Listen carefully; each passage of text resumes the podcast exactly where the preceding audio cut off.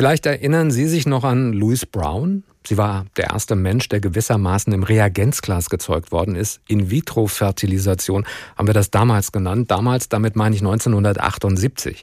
Und dann folgte noch das Klonschaf Dolly 1996. Und in beiden Fällen waren die Reaktionen von Menschen unterschiedlich. Vor allem aber in ethischer Hinsicht gab es viele Zweifel, ob das so in Ordnung ist. Aktuell wird darüber auch wieder diskutiert. Zwei Forschungsgruppen haben nämlich erstmals mit Stammzellen synthetische menschliche Embryonen erzeugt. Und die haben sich dann so weit wie nie zuvor in Kulturen entwickelt. Zuletzt haben wir in H-Info im April darüber berichtet, dass einem chinesischen Forschungsteam Fortschritte beim Erzeugen synthetischer Affenembryonen das Ganze gelungen war.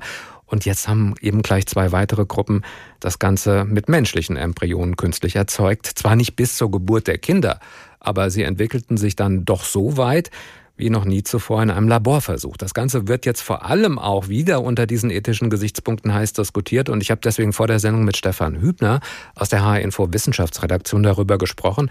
Von ihm wollte ich zunächst wissen, wem sind denn diese Experimente überhaupt gelungen? Da war jetzt zum einen das Team um die Entwicklungsbiologin Magdalena Scherniker-Götz.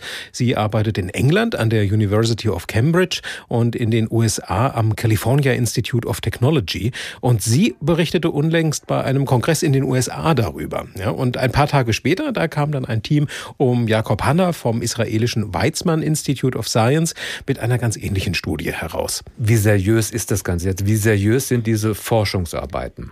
Ach, ich denke schon, dass man die gut gut ernst nehmen kann, denn Scherniger Götz und Hanna, die arbeiten an renommierten Instituten und veröffentlichen auch in angesehenen wissenschaftlichen Zeitschriften.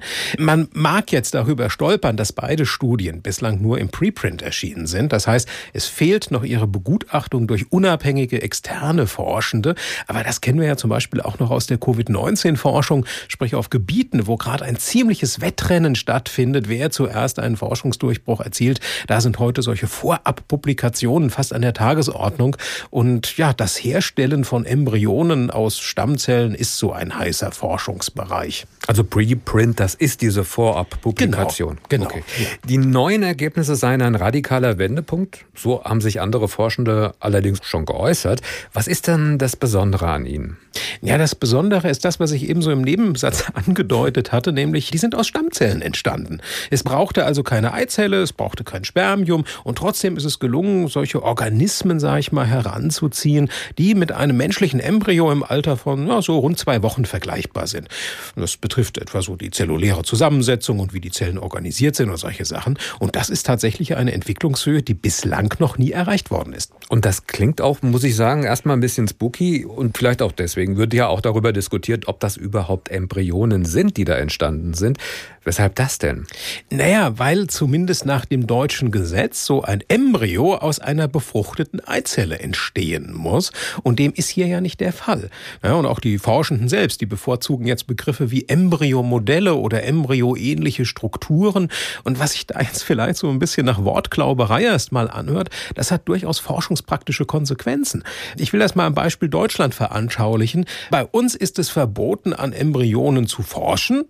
Und solche Embryonenmodelle, die könnten allerdings nach aktuellem rechtlichen Stand benutzt werden. Okay, und das heißt dann, so stelle ich mir das jetzt vor, dass es bei den Embryomodellen keine ethischen Bedenken geben wird? Ja, du hast vorhin ja schon zu Recht gesagt, es wird trotzdem ethisch heiß diskutiert. Und wie kommt das zustande?